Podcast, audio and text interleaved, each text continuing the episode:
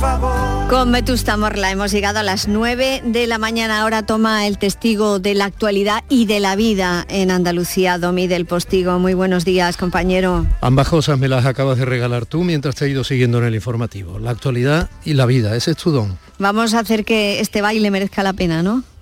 Como dice Vetusta Morla. Qué ganas tenía de volver a, a bailar contigo. Con Paco Ramón eh, los pasos son distintos, ¿eh? no Es les que, quito claro. méritos, pero son distintos. Es que vais los dos del mismo palo, claro. Sí, es probable. Oye, te- por cierto, Domi, hoy tienes un día intenso por delante, ¿no? Hablabas de, la, hablabas de la esperanza cuando, cuando ponías la música, o hablabas del concierto de Nueva Suecia y luego de Vetusta Morla. La esperanza sale esta tarde, sí. Con otros 15 tronos o pasos, según queráis llamarlo, en cualquier lugar de Andalucía. Va a ser una procesión magna en muchos sentidos, para cofrades y no cofrades, para personas que se sienten vinculados a la recuperación de la vida y la esperanza en sentido amplio, ahora que parece que estamos controlando un poquito más la pandemia, porque las tradiciones, esas a las que nos llevaban nuestros padres y madres o abuelos de chicos de la mano, parece que vuelven, es una especie de pulso, ¿no? A ver si el ser humano tan pequeñito es capaz de volver a retomar la ilusión por lo cotidiano, ¿no? Ojalá que así sea, ojalá que pueda salir y ojalá que, que- esta pesadilla poquito a poco eh, vaya terminando y recuperemos las calles también para, para la vida, para nuestra vida, que es tan importante, las calles en Andalucía. Por cierto, te escucho durante toda la mañana en la radio y esta tarde te- te escucharé y te veré en televisión. ¿O no? Un besito muy grande esta tarde. Estaremos desde las cuatro y media de la tarde hasta, hasta, bueno, hasta cuando sea por la noche, hasta que pase la última por la Alameda malagueña de esa procesión magna a través de la señal de Andalucía Televisión y también los compañeros de Andalucía Directo tendrán una ventana de ahí un intervalo de seis y media a ocho y media, aparte de los compañeros de la radio que sabes que van a hacer una retransmisión también magna y de todo ello vamos a hablar para abrir boca al principio del programa. Pues que pases un día maravilloso, Domi. Te seguimos. Ya, un lo estoy, abrazo. pa- ya lo estoy pasando escuchándote. Un abrazo. Un abrazo. En Canal Sur Radio, Días de Andalucía. Con Domi del Postigo. Magnos minutos, sí, magnos minutos, porque son casi los últimos eh, de un mes de octubre. Tremendo, porque cada mes eh, durante la pandemia están siendo, está siendo un mes eh, absolutamente inolvidable por muchas razones, unas mejores y otras evidentemente peores. Último fin de semana de octubre, un mes que ya es difunto, en la noche de mañana, noche de ánimas y difuntos, pero como dice mi niño pequeño, no pasa nada, papi. O sea, sí, lo dice el tío, se pone las manitas así, dice, no pasa nada, papi. Bueno, pues no pasa nada, porque si se va a octubre, nacerá noviembre este lunes próximo con todos los santos, todas sus castañas asadas y por fin pasado este veroño, que le han dado ahora en llamarlo así, climático, con todos sus avíos otoñales. Pero para terminar octubre hemos sabido esta semana, como toca por tercer trimestre y como ustedes saben ya de la tercera encuesta de población activa, la EPA, que ha sido buena y ha sido mala. Nos ha traído cifras de más empleo, eso es estadísticamente incontestable, y, y curiosamente de más paro a un tiempo. Sumado a esas paradojas habituales, el crecimiento de la población, que en ciudades andaluzas como Málaga, por ejemplo, ha incrementado las estadísticas con casi 22.000 personas que ya están en edad de trabajar y anteayer no lo estaban bueno, de trabajar o de apuntarse al paro, esa correosa realidad que sigue siendo históricamente estructural en esta tierra nuestra con fluctuaciones estacionales por la importancia del turismo y la agricultura en nuestro modelo económico. Una circunstancia habitual que hace que en este sur sigamos, pese a las mejoras, triplicando la media del desempleo a nivel nacional. Evolución. La única y verdadera revolución pendiente en nuestra tierra, en Andalucía. Y para conseguir esa evolución tenemos que estar hombro a hombro, no solo con eh, no solo con el morrillo bajo el, eh, bajo, bajo el paso o, o el hombro bajo el varal, sino que morrillos, hombros y manos unidas, todos en cada uno de los servicios esenciales y de cualquier lugar que afecte a la economía y a la vida, hombro por hombro, insisto, todos juntos para conseguir esa evolución que tanto nos hace falta en Andalucía. Evolución y ya. Por tu puerta está pasando el soniquete. Y ni lo huele tú quieres, no puedes. Te quedas atrás. Eh. ¿Qué? Verás, es que mi cante no lleva envoltorio y va sobrado de compás. Evolución, revolución con Santíguate y venera la madre bulería. Hey. Flamenco. Cádiz. Andalucía. Evolución. Religiosidad popular. Economía todo está absolutamente imbricado. Algo de todo esto se habló en el debate del Estado de la Comunidad Andaluza que ha llenado el hospital de las cinco llagas de réplica y contrarréplicas, como viene siendo habitual allí en el Parlamento también esta semana. Poco o nada se habló de la descomunal subida del IPC, pues quizá porque no estaba el dato, ¿no? Y la amenaza clara de inflación que conlleva. El IPC, o sea, los precios se han elevado un 5,5% en octubre. Esto para los especialistas en economía, esto es mucho y ha sido por el precio de la energía, el gas, la electricidad, la gasolina. A propósito, hoy, hoy, en concreto, hoy va a estar la gasolina más cara casi de los últimos 10 años. Hoy. Qué curioso que es hoy cuando millones de personas van a coger el coche para desplazarse en el, puente de Todos los Santos. Hoy, hoy. Toma, anda, ¿qué? Anda, toma,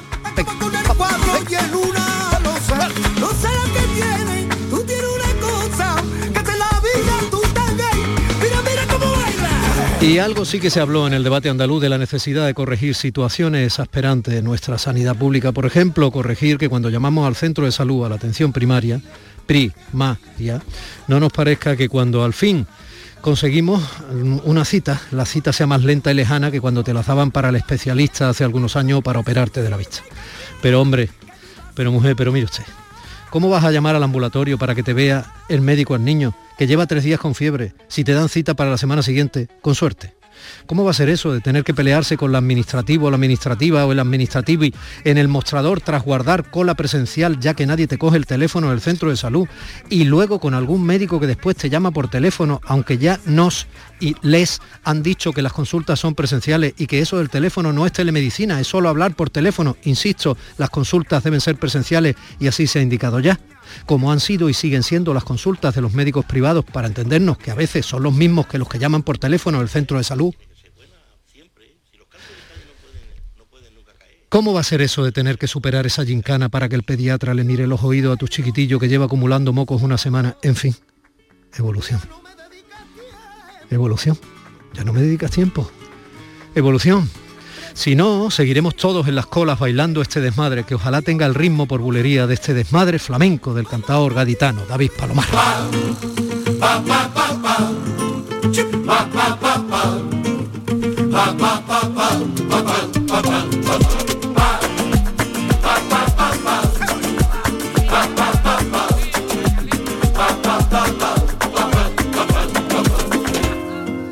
Voy a beberme la vida sin prisa mi manera. Voy a beberme la Bebiéndonos la vida a nuestra manera. Tenemos que constatar que el debate del Estado de la Comunidad Andaluza tuvo en todo momento de fondo el que iba a ser el pacto civilizado por los necesarios presupuestos del próximo año que se preescenificó hace semana entre los moderados Moreno y Espada. Ojalá que ya con el COVID al menos controlado este pacto entre PP y PSOE diese ejemplo de pacto de Estado en Andalucía, cansados de tacticismos partidistas, aunque visto lo visto en el estrado. Parece que volverán las trincheras habituales o lo que es lo mismo, sus necesidades por encima de las de todos, sin haber firmado pacto alguno.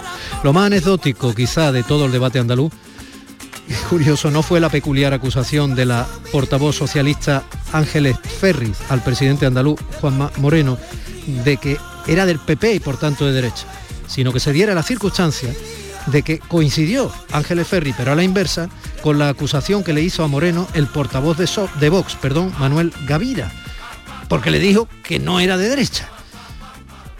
Con lo que se supone que cuesta en política ocupar el centro para sumar al electorado indeciso, a Moreno se lo otorgaron gratis esta semana en el Parlamento andaluz. Unos le decían que era de derecha y los otros le decían que era muy poco de derecha. Y así empezamos hoy nuestros días de, Andalucía, perdidos entre la derecha, la izquierda, el centro, el pasito para adelante, el pasito para atrás y la yenca habitual. Aquí, en Canal Sur Radio, la radio pública Andalucía, que les ofreció en directo el debate del Estado de la Comunidad Andaluza al que yo me he estado refiriendo. Aquí estamos, una mañana más de sábado, pero no una mañana cualquiera. Y el último sábado de octubre.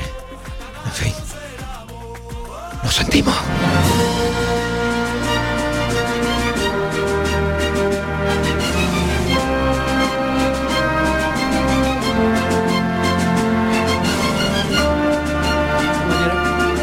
Compañera Cristina Nogales está en Sevilla abriendo todos los tubos y, los cableados y las técnicas y, los eh, fin y los botoncitos los digitales y los físicos y la subiendo bajando regleta y lo que haya que subir y bajar para que mi compañero José Manuel Zapico realice el programa montado en su escudería radiofónica de Fórmula 1. Mi compañera María Chamorro está en el apoyo de la producción, también desde el centro de Canal Sur Radio en Sevilla, y nosotros aquí desde el centro de Canal Sur Radio en Málaga, siendo humildes transportadores, humildes camioneros de la comunicación para llevarnos al hombro, en este caso sobre todo hoy, al hombro, pues toda Andalucía en las ondas desde el Cabo de Raya, quiero decir, desde el Cabo de Gata hasta la Raya de Huelva.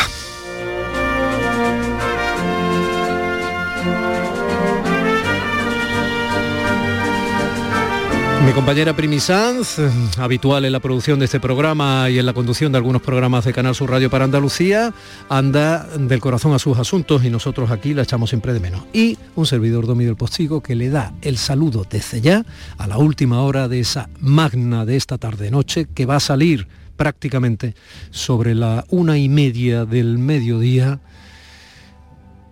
Última hora, ya. Días de Andalucía.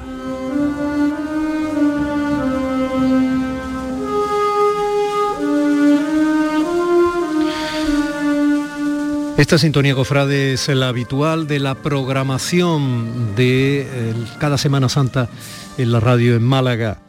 Un programa que para Málaga, lo mismo que en Sevilla se llama el llamador o en otras ciudades tiene otros nombres que se han convertido ya en pauta cotidiana de nuestras tradiciones y de esas manifestaciones de religiosidad popular que caracterizan a la manera del sur tantas cosas eh, cada primavera pues esta es la de Bajo Palio en Málaga, pero yo le voy a regalar a Pablo Atencia, el presidente de la agrupación de cofradías que anda celebrando a lo grande su centenario, la suya.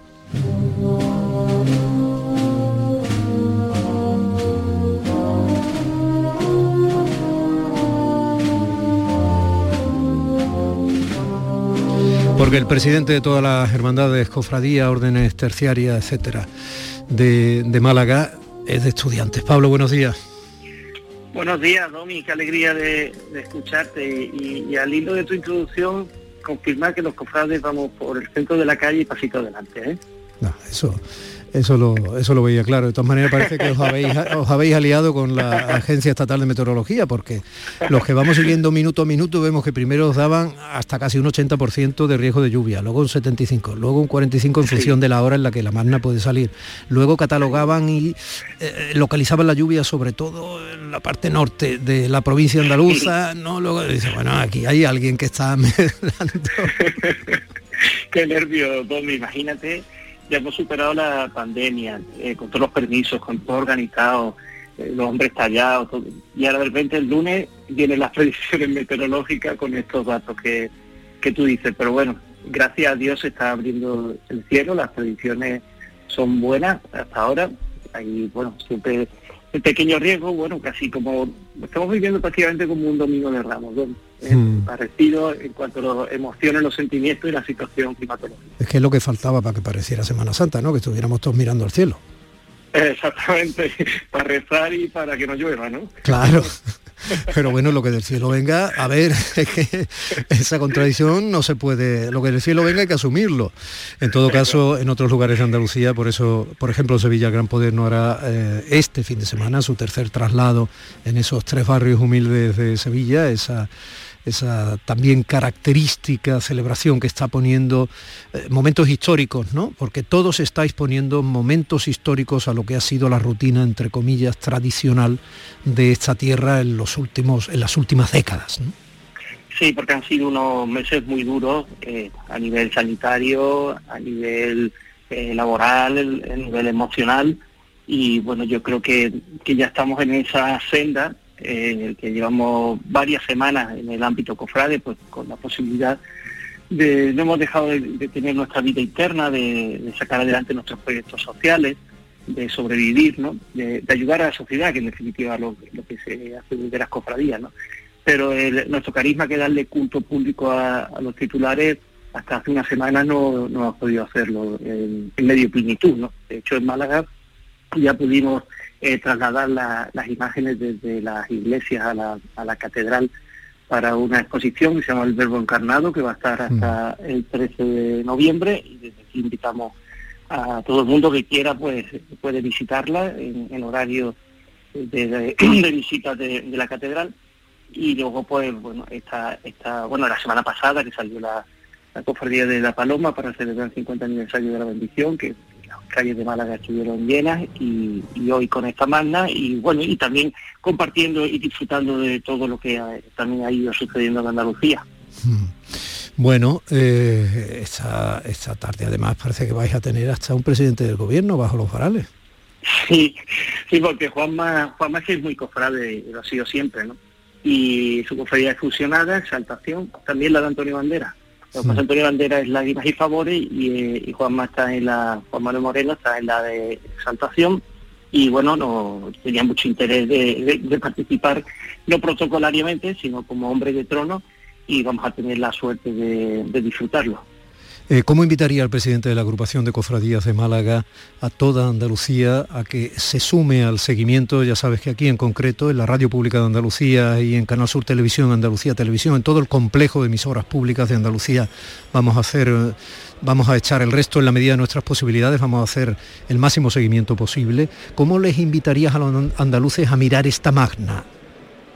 Nosotros en Málaga tenemos un dicho que es que eh, se es cinco minutos antes de llegar a la ciudad y desde ya decirle a, todos los andaluces que queremos que hoy os sintáis malagueños, que el que tenga la oportunidad que venga a la ciudad, porque va a haber, como ha dicho Domi, desde la una y media que sale rescate hasta las tres de la mañana que se encierra estiración, la oportunidad de venir a ver todas las profesiones por todas las calles, en espacios amplios y abiertos, y luego el que no, pues a través de Canal Sur.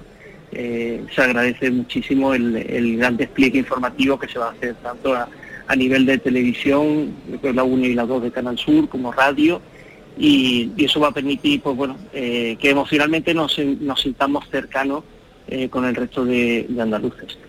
Última hora, la Magna sale en Málaga. Un abrazo muy grande, Pablo. Muchísimas gracias, Tommy, por todo.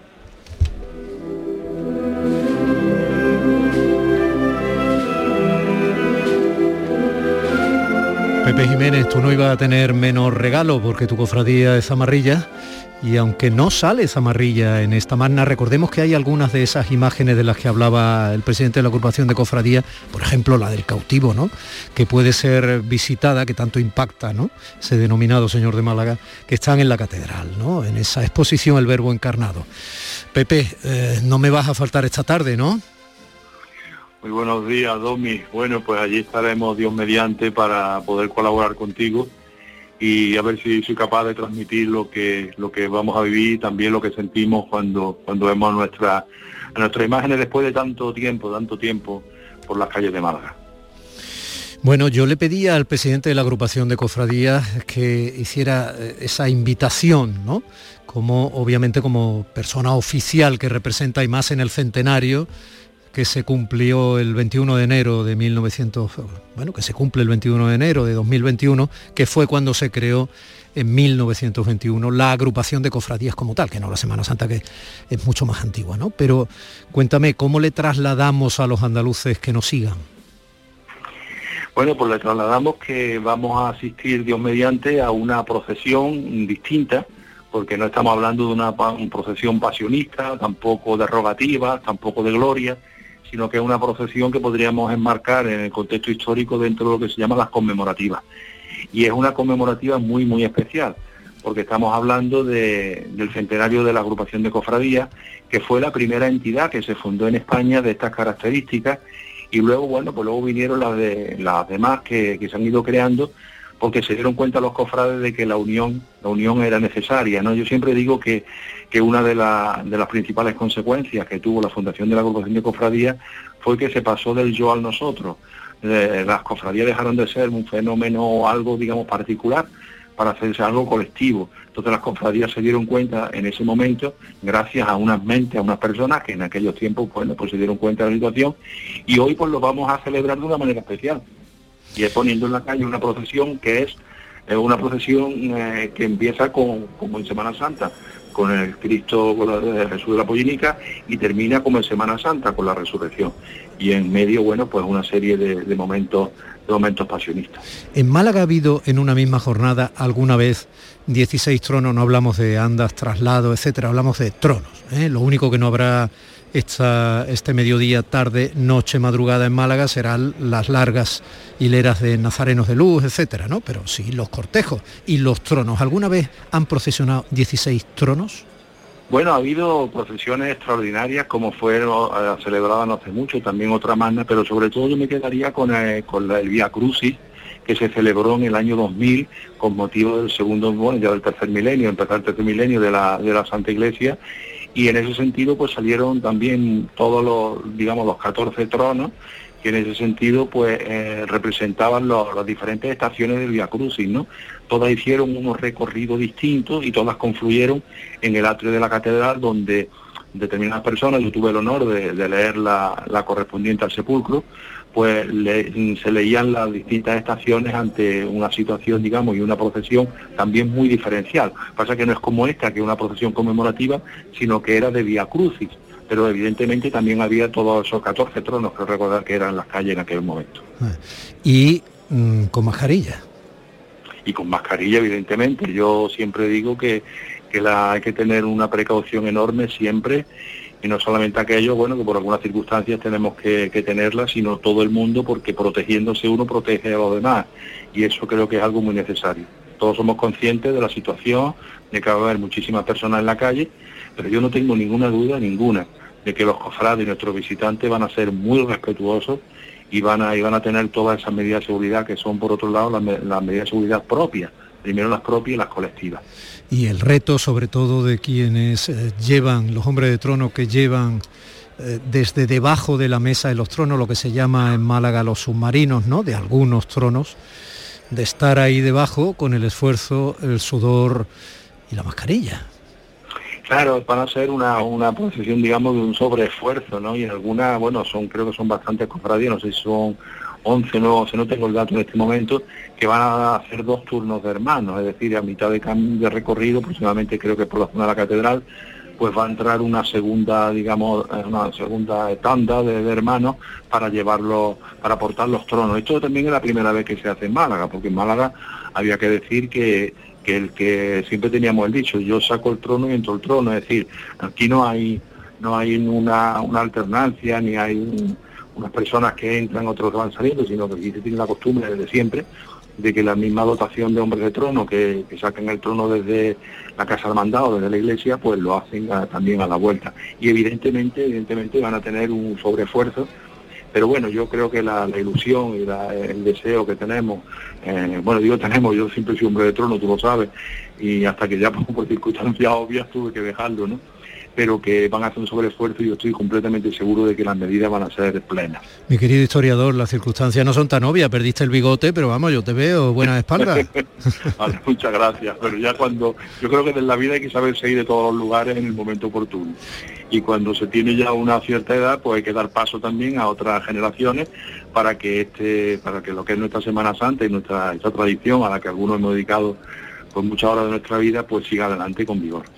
Pepe Jiménez, historiador, zamarrillero, ya has visto que te he puesto eh, la marcha de zamarrilla como detalle.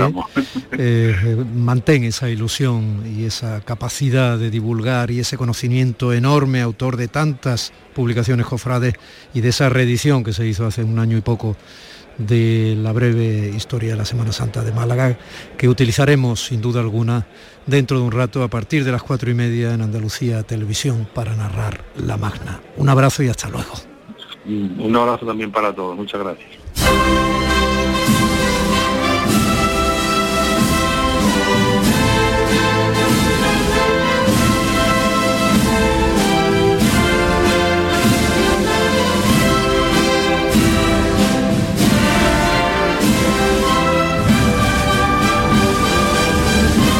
La grandiosidad de estos sones eh, de la marcha Esperanza Coronada de Perfecto Artola, también la esperanza saldrá en la magna, el trono más pesado, y sin embargo no lo parece, por sus delicadas proporciones en esa inmensidad, que también saldrá en la magna, como digo, esa grandiosidad es la que aporta siempre desde su íntima verdad como comunicador genético Juan Ramón Romero, que liderará un equipo estupendo de compañeros en esta edición especial de Bajo Palio, que también creo, eh, Juanra, qué alegría, tío, hablar contigo en la sonda.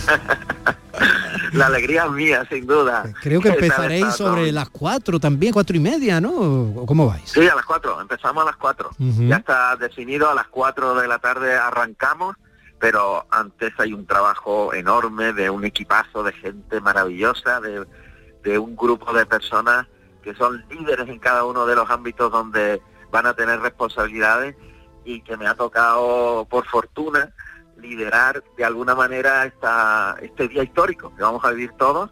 Y la verdad que la ilusión es enorme. Eh, y estamos todos mm, locos por transmitir eh, esas sensaciones únicas que a lo largo de tantos y tantos años en Bajo Palio hemos intentado de conservar y de aumentar en la medida de lo posible para que la gente que viene detrás eh, entienda que estamos ante una riqueza extraordinaria, una riqueza cultural, un, un hecho realmente formidable que es nuestra Semana Santa y que por, por las circunstancias de la vida nos ha llevado a que en octubre se produzca, se produzca hoy pues eh, una procesión que yo creo que es ya histórica, ¿no? ¿Verdad, Es una claro, cosa maravillosa. Claro, una procesión tras dos semanas santas inéditas por no haberse producido las procesiones habituales, ¿no? Por mor, evidentemente, de los rigores de la pandemia. Y lo vais a narrar, Juan Ramón, no solo con la con la brillantez que te caracteriza, sino... Gracias, eh, siempre eso es obvio, no, soy, soy un admirador tuyo desde siempre. Y eh, no solo con, con, esa calidad, sino lo vais a narrar con la cercanía y al mismo tiempo la distancia de entender que narráis para toda Andalucía y además no solo para cofrades.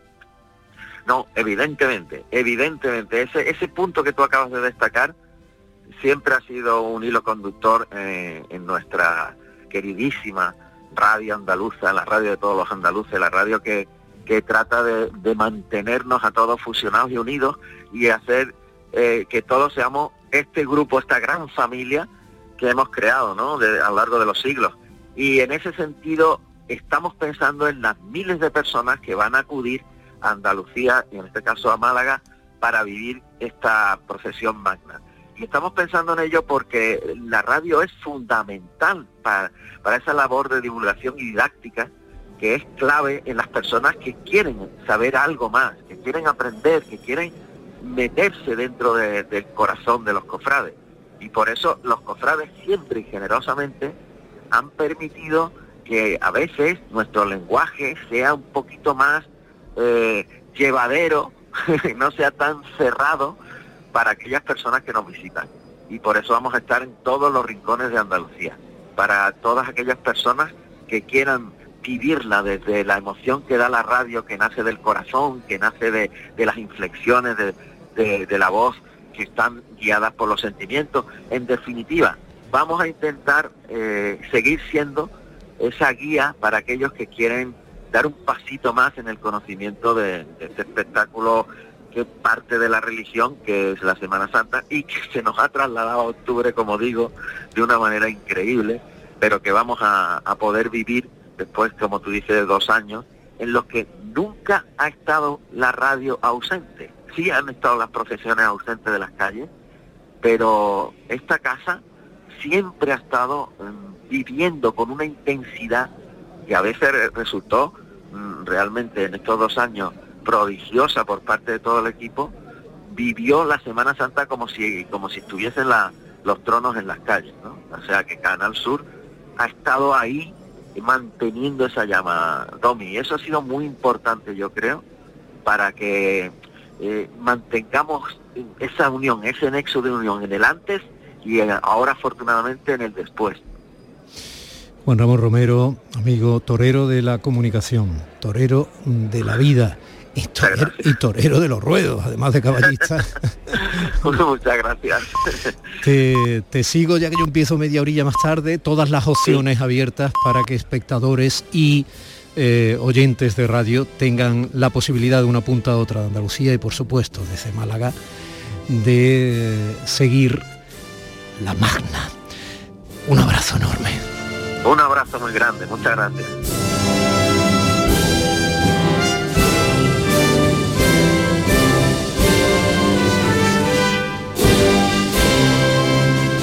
Y con estos sones de la marcha dedicada a la inspiración, en Málaga, que será la penúltima en pasar por ese recorrido oficial, aunque todas saldrán de sus casas hermandad de sus templos y luego tendrán que volver a ellos.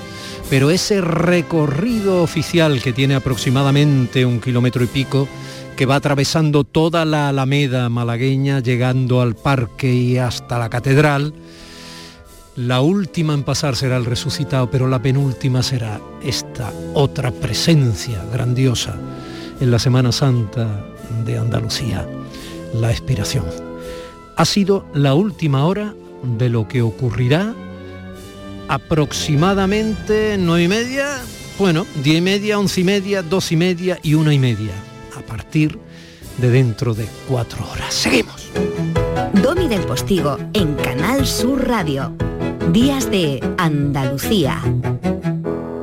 ¿En qué capítulo de tu vida estás ahora? ¿Quieres hacer una reforma o cambiar de coche? ¿Tus hijos ya necesitan un ordenador para cada uno? ¿O quizás alguno ya empieza la universidad? ¿Habéis encontrado el amor y buscáis un nidito? En Cofidis sabemos que dentro de una vida hay muchas vidas y por eso ahora te ofrecemos un nuevo préstamo personal de hasta 60.000 euros. Cofidis, cuenta con nosotros.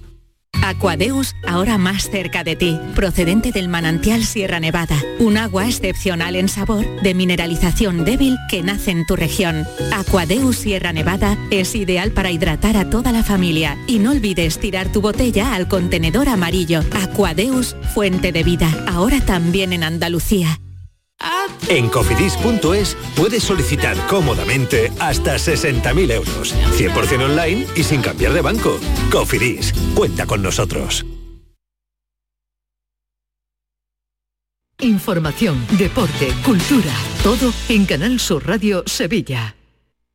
Bienvenidos a Sacaba. Mil metros de electrodomésticos con primeras marcas. Grupos Whirlpool, Bosch y Electrolux. Frigoríficos, lavadoras, hornos, vitros. ¿Quieres más? Aires acondicionados, aspiradoras, pequeños electrodomésticos. Y financiamos en 12 o 20 meses sin intereses solo tú y Sacaba. Tu tienda de electrodomésticos en el Polígono Store en calle nivel 23. Ven a ver nuestra exposición y sus 25 años de experiencia. Sacaba.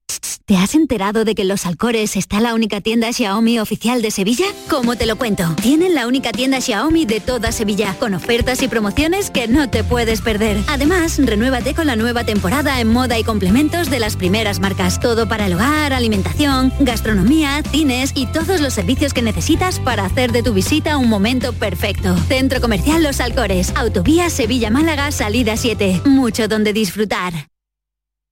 Para que no se te olviden los premios del 11 del 11 de la 11, te lo ponemos muy facilito. ¿Cuántos millones tiene el premio mayor? 11. ¿Cuántos premios hay de un millón? 11.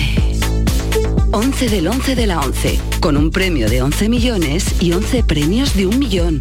Ya está a la venta el cupón del sorteo 11 del 11 de la 11, el día que recordarás siempre. 11. Juega responsablemente y solo si eres mayor de edad. Las mañanas del fin de semana son para ti, con Andalucía en la radio, con toda la luz, el talento y la alegría de nuestra tierra, con nuestra historia, cine, flamenco y toda la actualidad del fin de semana. Días de Andalucía, con Domi del Postigo, los sábados y domingos desde las 9 de la mañana. Quédate en Canal Sur Radio, la radio de Andalucía, el olivo de las palabras. Bueno, pues mira tu reloj, niño, niña. Usted, señor, caballero, mi querida señora. Me da igual que sea el reloj de la cocina, el de la mano, el del móvil, el, que usted quiera. Son aproximadamente las 10 menos 25 de este último sábado de octubre y vamos a saltar por los techos de las provincias andaluzas. Las cordilleras béticas que dejan en algunas provincias puntos muy altos y otros puntos más bajos. Pero todos ellos bautizados con un nombre en los atlas y en la nomenclatura popular. Hoy hablamos de esas palabras para saber cuáles son sus orígenes y qué significan. Palabras en Andalucía que probablemente sean también andaluzas. desde las cimas de las montañas, como corresponde a su grandeza y a su altura, que son dos conceptos distintos, señora Marquesa, doña Dolores del Pons. Buenos días. Hola, buenos días. ¿Me, ves que estás ahí subido en la montaña? No sé si me estás viendo, que estoy yo aquí abajito. Veo un, un puntito risueño, veo allí en lo alto. buenos días, Domi, encantada de saludarte, como cada sábado. Claro, igual. Bueno, pues eh, ya me contarás qué estás atisbando desde esas cimas, ¿por qué ahí arriba? Pues a ver, mm, primero repaso básico de geografía, que eso los andaluces no lo sabemos muy bien.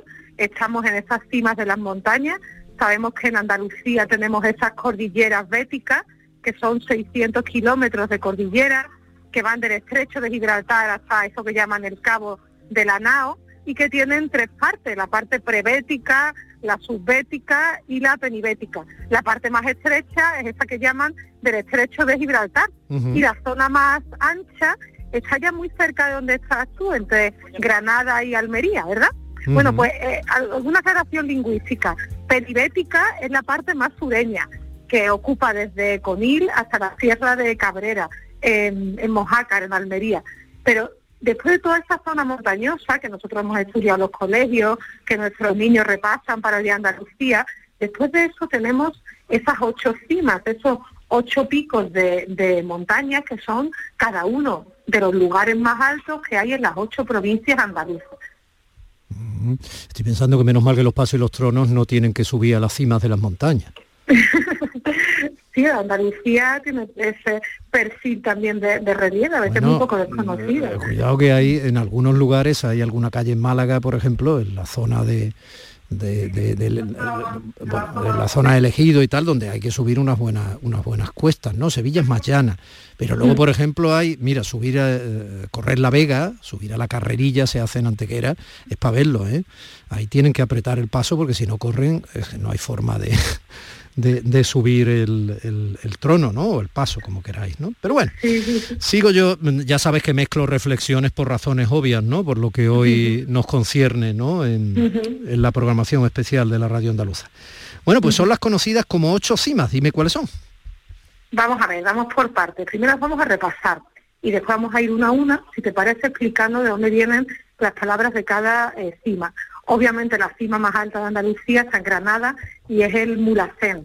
También, también hay cuestas maravillosas que subir, sobre todo a la orilla del Darro, algunas eh, hermandades y cofradías en Granada. Sigue, sigue. También, también sí que cuando buscan en el norte de España para la vuelta ciclista sus particulares Angrilu, también en Andalucía tenemos los, nuestros. Sí sí, sí sí, Sin duda, sin duda. Después del Mulacén, pues por orden, Almería, Jaén, Málaga, Cádiz, Córdoba, Sevilla y Huelva. Entonces nosotros vamos a pararnos hoy en cada uno de esos nombres de picos de provincia. Por ejemplo, en Huelva el pico Bonales, en Sevilla el Terril, en Córdoba el pico La Tiñosa, en Málaga la Maroma, en Jaén el pico Mágina, en Almería el pico Chullo y en Granada el que ya he dicho, que es el Muracén. Entonces hoy vamos a explicar esos nombres. No quiero hacer chistes fáciles, pero en Almería el pico es muy chullo, ¿eh? el pico chullo tiene un nombre un poco particular, sí. Mm. oye, ¿tú crees que vamos a poder con los ocho? No, no, no, no partir cuatro y, y, la semana que viene cuatro, no ¿Tú crees pues que me ocho una buena idea, porque mira, me coges con la mochila de montañera. Estoy viendo aquí, mirando para arriba, esas ocho cimas andaluzas. Y yo mm. creo que las ocho no las vamos a poder subir. Ya estamos empezando a comer mantecado. O sea, está bien que hagamos ejercicio también la semana que viene. O sea, me parece bien que no hay ningún pico en Estepa, ¿no? No hay ningún pico en Estepa, ¿verdad? Un saludo para todos nuestros oyentes de Estepa, pueblo industrioso y precioso donde los haya. Oye, yo paso, yo paso con el coche de ida y vuelta por Estepa cuando voy de Málaga a Sevilla para hacer mi sección en el programa Andalucía Dos Voces los domingos por la tarde en la tele, y te aseguro que la diferencia de pasar ya por estas fechas a hacerlo en otras es enorme, porque es curioso que ya huela manteca aunque no estemos eh, todavía en Navidad. Ay, esos aromas que desprende ese pueblo, ¿verdad? Oh. Tenemos ahí una preciosa industria que no sé si valoramos lo suficiente. Señores, compren mantecados andaluces. andaluces. Bueno, vamos eh, por partes entonces. Eh, vamos a ir despacito, tranquilito. El más alto, el mulacén. El más alto es el Mulacén, efectivamente. Fíjate que está a 3.479 metros sobre el nivel del mar y eso hace que sea la cota máxima de la península ibérica. Si pensamos en la cota máxima en España, pues ya nos tenemos que ir al pico del Teide a las Canarias. Pero si aislamos la península, tenemos nosotros ese, esa cota máxima en el Mulacén. Y uno ve ese nombre Mulacén y ya detecta que es un clarísimo arabismo. Lo que vamos a explicar es de dónde ha salido ese arabismo. Mulacén deriva de Muley Hacen, o sea, en, árabe sería Abul Hassan, o también otra variante, Ali Ben Saad, que es la forma, es el nombre de una persona, ¿de acuerdo? El nombre de un, de un rey, ahora explicaremos quién. Lo que ocurre es que nosotros, en vez de decir el nombre de ese rey en árabe, lo hemos adaptado un poco, a veces pasa eso con las palabras que nos vienen de otras lenguas, que las decimos adaptadas. Y esa adaptación es eh, desde Mulay Hassan, Mulacén. ¿Y por qué tiene ese nombre, ese pico de Granada? Pues a ver, eh, ese Mulay Hassan fue el penúltimo rey de Granada. Y ahora nos insertamos en la leyenda, Ahora entramos en ese terreno eh, nuboso, pero también bellísimo, que es la leyenda. Y la leyenda nos dice que este Mulay Hassan pidió ser enterrado en esa montaña, en ese pico, y que lo pidió porque estaba ya harto, hastiado, decepcionado del trato con las personas. Y dijo, no, mira, yo ahí arriba en la montaña, que hay poca gente, me dejáis en paz y yo quiero estar enterrado ahí, en esa, en esa zona alpujarreña. Los habitantes de esa zona llaman a ese pico el cerro, así, eh, eh, a secas, pero su nombre geográfico es ese eh, Mulacén. Ese arabismo es interesante porque hay muchos arabismos en nuestra geografía. Por ejemplo, es muy común que sean arabismos los nombres de sierras. Por ejemplo, la sierra de, Grazalema. Y en este caso es un arabismo que deriva del nombre de una persona. Como si una persona se llamase Domingo, Antonio o Luis, pues esta es Mulay Hassan Mulacén. Grazalema. me han venido muchos recuerdos. Yo eh, fui pregonero en Grazalema, no en toda la sierra. lo que es Grazalema, Grazalema. Allí al lado del muro de San Cristóbal, esa peña formidable, ese, qué lugar tan hermosísimo, qué balcón qué sitio tan bonito. Eh, ya que andas por las cimas, eh, podías acercarte también a, toda esa extensión. Y un día vamos a ir allí a comer queso payollo y, y a tomarnos pues un vinito mi querida catedrática de la Universidad Me parece una buena idea. ¿Mm? Me parece una buena idea porque bueno, todas todas esas cosas se aprenden mejor cuando se viven y se trabajan en el terreno, cuando se conocen en el terreno. Entonces hay que explorar estas ocho cimas y claro que sí, todas las viandas con las que eh, nos tratan claro, claro, sí, muy, sus vecinos, sus habitantes. Muy pericial te ha quedado eso, sí, sí, ya te entiendo, ya te entiendo. Aunque yo sé que tú eres más de chiringuito, pero nos vamos ahí, ahí Bueno, sigue otra cima con nombre un poco raro, como tú decías, y muy suyo, el Chullo, en Almería.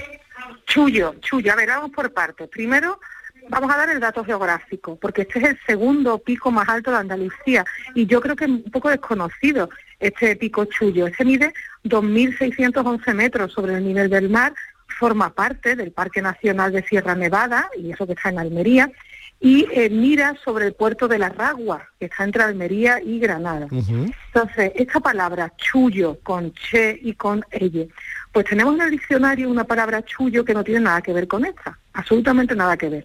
Es una palabra chullo que se usa en Perú, que viene del quechua, que es ese gorro con orejeras tejido en lana que muchas veces hemos visto también con esos dibujos multicolores a, a pues, toda la migración latina que, mm. que, nos enriquece tanto a, Andalucía, ¿verdad? Bueno, pero esto no tiene nada que ver con ese chullo. El origen de este chullo de Almería es más incierto porque la palabra chulla eh, significa chuleta.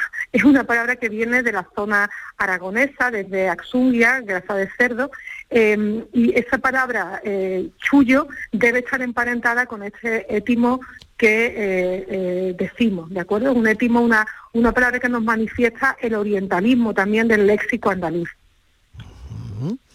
Bueno, ¿y nos vamos a la Maroma en Málaga?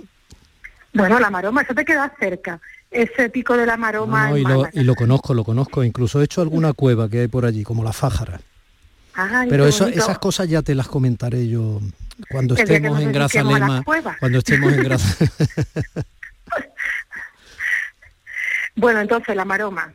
a ver, eh, que todos sabemos que es una maroma, aquí no tenemos un nombre propio como teníamos en el mulacén, tenemos un nombre común. Una maroma es una cuerda, una cuerda gruesa, de esparto, de cáñamo, de alguna fibra. En Sierra, en Sierra Tejeda impresiona, cuando te vas acercando allí, o sea, la maroma se te impone, ¿eh? es, Además se te impone esa piedra caliza por su color, porque hay muchas sierras, no solo en la provincia de Málaga, que cada una tiene su color, en función de que efectivamente esté hecha de un tipo de roca u otra. ¿no?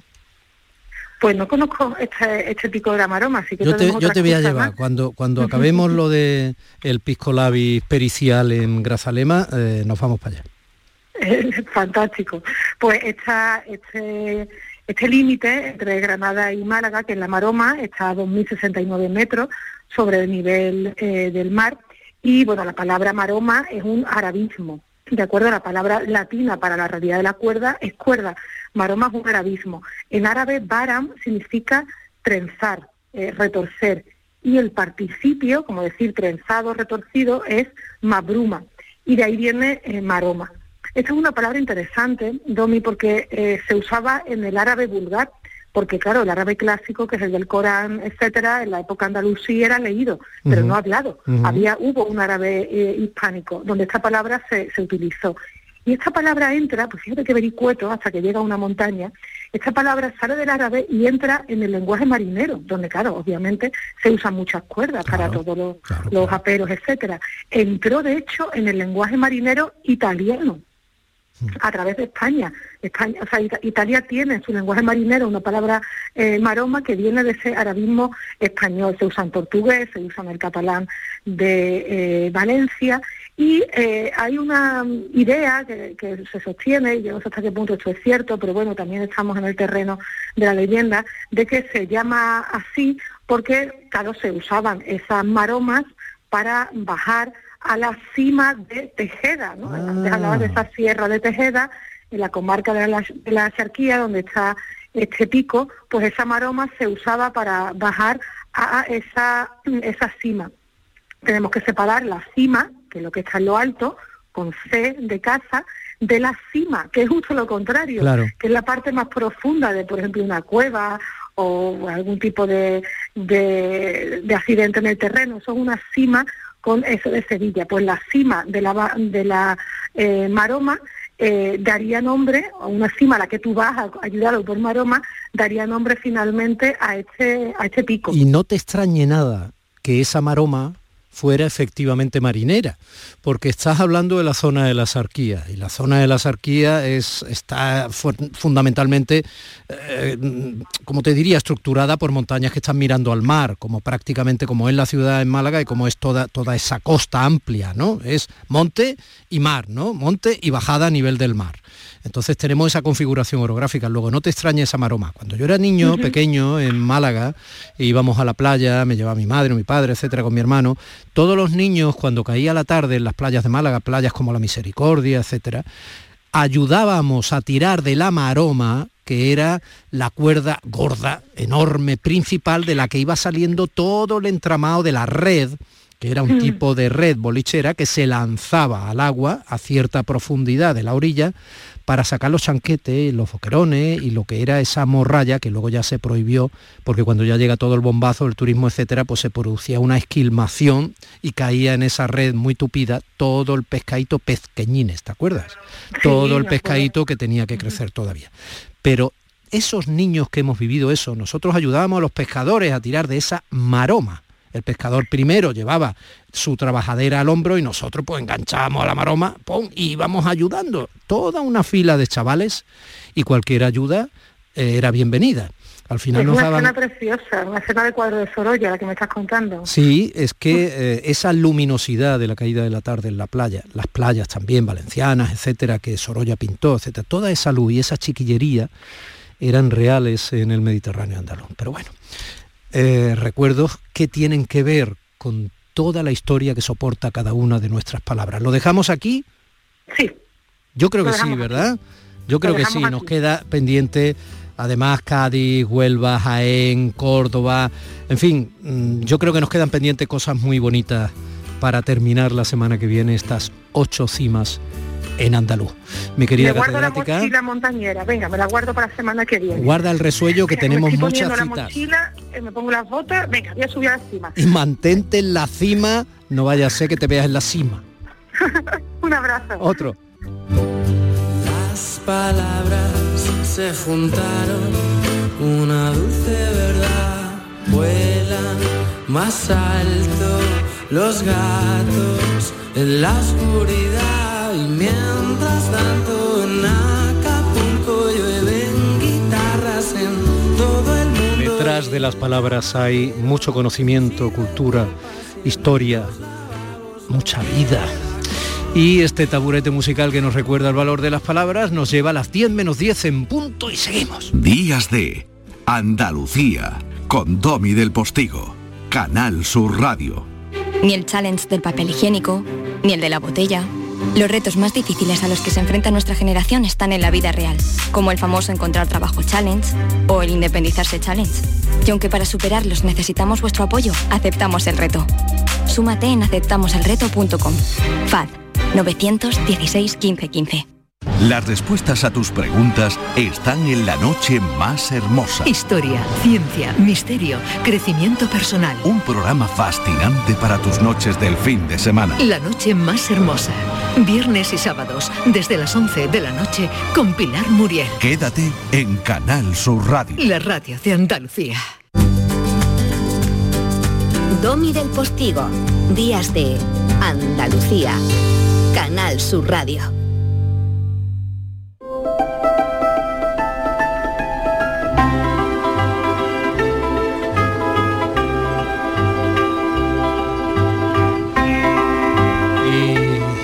Saben, el andaluz Francisco Cid Fornel es maestro de educación infantil en el Colegio Quintanilla de San Fernando en Cádiz. Este profe es mucho más que un profe para nosotros, además de un amigo, porque ya era referente educativo por la divulgación de sus vivencias en las aulas con sus chavalerías, por libros publicados como Diario Un Corazón de Tiza y Educar en tiempos de COVID, entre otros, ¿eh? aunque ahora anda con la presentación de algo próximo, en breve allí en su tierra gaditana. Bueno, eh, ¿qué te voy a decir, Paco? Para mí es una alegría siempre darte este beso, abrazo matinal. Igualmente, Domi. Igualmente, aunque sea hoy el día pasado por agua, pero la verdad que siempre es un placer desayunar con un café escuchando a Domi. Así que tenemos el sábado hecho. La lluvia es una gran aliada de la radio Pues sí. y es un día pasa por agua en una parte de Andalucía. Somos una comunidad grande territorialmente hablando, ¿no? Y muy habitada, con 8 millones de almas. Y eso hace que mm, en algunos sitios efectivamente esté lloviendo y en otros no. Gracias a Dios, en Málaga capital no, porque si no ya sabes que no saldría ese reto con la vida que va a ser la procesión magna esta tarde con 16 tronos en la calle que retransmitirá esta casa.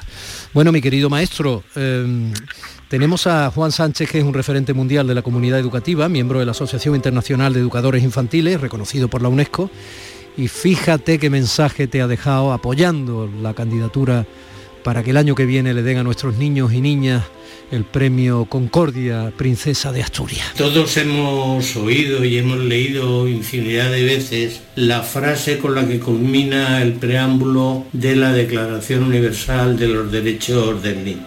Como recordaréis, dice que la humanidad le debe a los niños lo mejor que le podamos dar. Y esto, por desgracia y por la dichosa pandemia del COVID, pues no, lo, no se está haciendo. El curso pasado no pudieron ver a los abuelos, no pudieron salir al parque a jugar con los amigos, en el colegio jugaban solamente con los niños de su clase, las ventanas estaban abiertas y en determinados sitios hacía un frío horrible. En definitiva, le robamos un año de su infancia. Este año o este curso esperemos que sea mejor, que no sea tan duro. Pero sea este curso duro o no tan duro, lo que sí que está claro es que los niños nos han demostrado que han soportado, y nunca mejor dicho la palabra soportado, esta situación con auténtica ejemplaridad. Han llevado su mascarilla, no han visto a los amigos ni a los familiares y nos han dado un ejemplo a todos.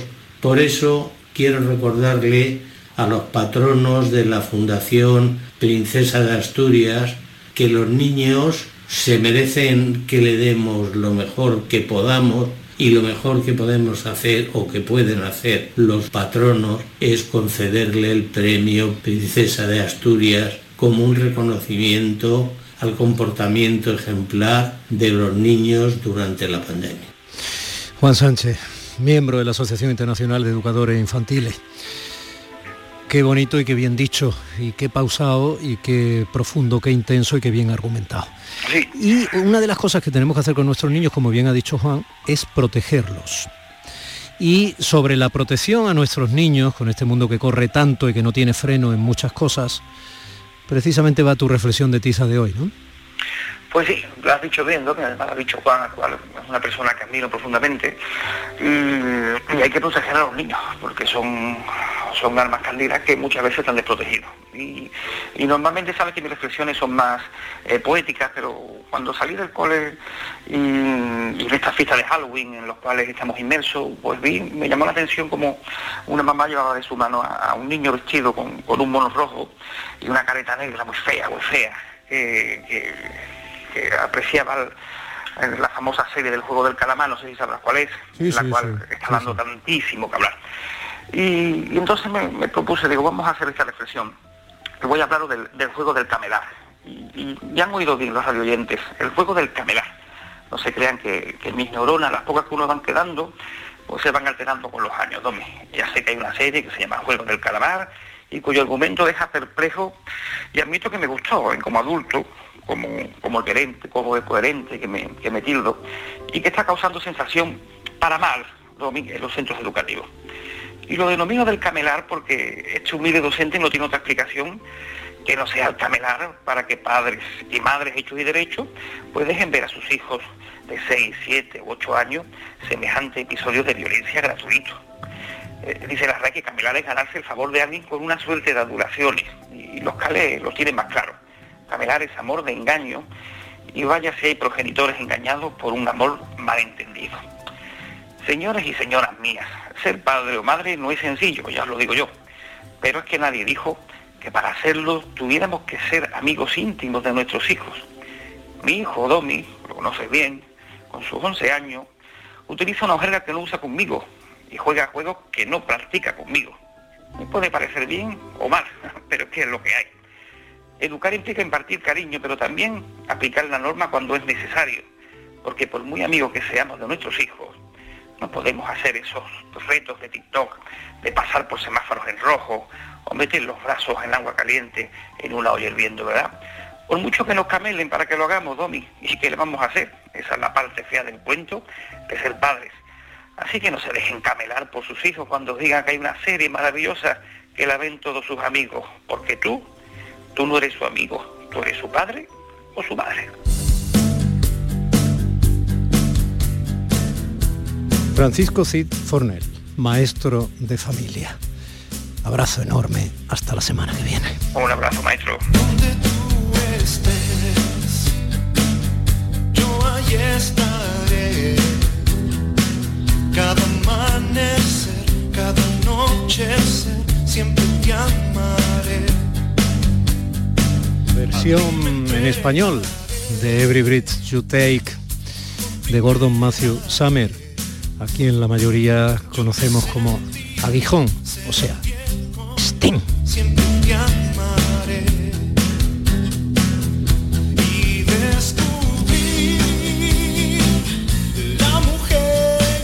¿Y qué le prometo a partir de ahora? Le prometo una conexión, como siempre, plausible, afortunada y divertidísima con eh, Canal Fiesta Radio, una de las emisoras dentro del conglomerado de emisoras públicas de la radio en Andalucía, con mi compañero José Antonio Domínguez, que ya verán que nos trae el artista adecuado. ¿Qué les prometo? Pues les prometo una charla interesantísima con un hijo de granadinos que nació en Euskadi. De su propia infancia y adolescencia está llena la historia de su primer largometraje como director. Eras una vez en Euskadi que se ha estrenado este fin de, este fin de nuestros cines. Y les va a interesar y entretener y emocionar mucho del tormento y el éxtasis, la verdadera relación que hubo entre Miguel Ángel y el Papa Julio II, con la capilla de Sistina de por medio nos habla ni más ni menos que doña Elvira Roca Barea. Y atentos a Horda, lo último de Menéndez Salmón, que ha dejado sin resuello a nuestra querida Cristina Consuegra. Eso y más en la segunda hora del programa. Domi del Postigo en Días de Andalucía